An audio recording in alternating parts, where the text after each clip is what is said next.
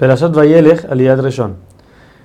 El día del cumpleaños de Moshe, que es el mismo día donde él va a fallecer, se para y le dice al pueblo que él ya no puede salir y entrar más con ellos.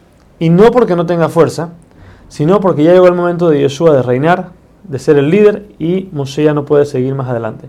No solo eso, Hashem le cerró a Moshe el entendimiento para que ya no pueda aprender más. O sea que el momento de Moshe llegó a su fin.